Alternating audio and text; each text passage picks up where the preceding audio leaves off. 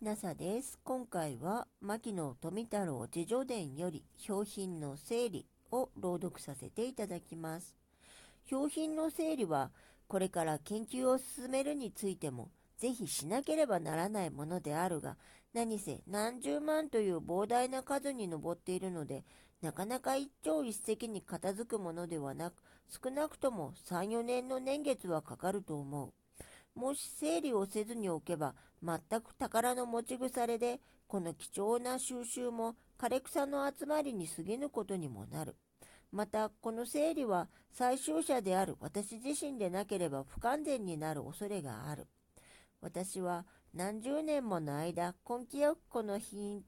標品を収集してきたが、常に将来日本植物図説を刊行する時の研究材料にする心構えで完全な表品をしかも多数に取ることを忘れなかった。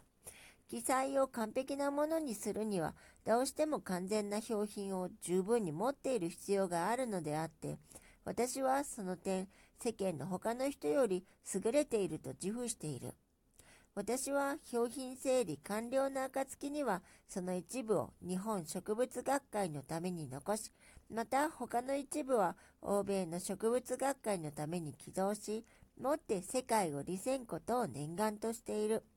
そうすれば私の表品も決して無駄にはならずその価値を十分に発揮することができるわけである。また、この表品整理には仕事場が必要であって、そのため私はバラックで結構だから建物が欲しいと思っている。5軒に6軒くらいの広さで2階建てで風雨がしのげれば十分であると思う。表品整理が完了し、できれば国家の手で私の表品が表品館にでも収容されるようになれば非常に満足に思う。私はこの苦心の表品が火災により消失したり、またネズミ、その他害虫などにより破損することを恐れている。この表品の始末を速やかに成し遂げるまでは、私は暗淡としてはいられない気持ちでいる。えっと、牧野富太郎博士の自叙伝より表品の整理でした。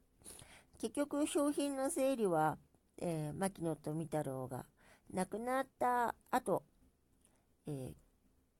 国家予算でチームが作られて、ね、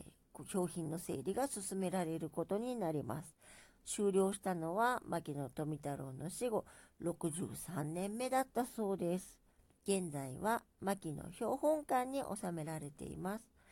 私はまだ行ったことがないのですが、えー、ですね、あの、必ず行ってみたいところの一つです。もしお近くの方、確か八王子だったと思います。えお近くの方は行ってみてください。感想など、え聞かせていただけたら私はとても嬉しいです。それでは、ね、もしあなたが聞いていらっしゃるのが夜でしたら、よく眠れますようにおやすみなさい。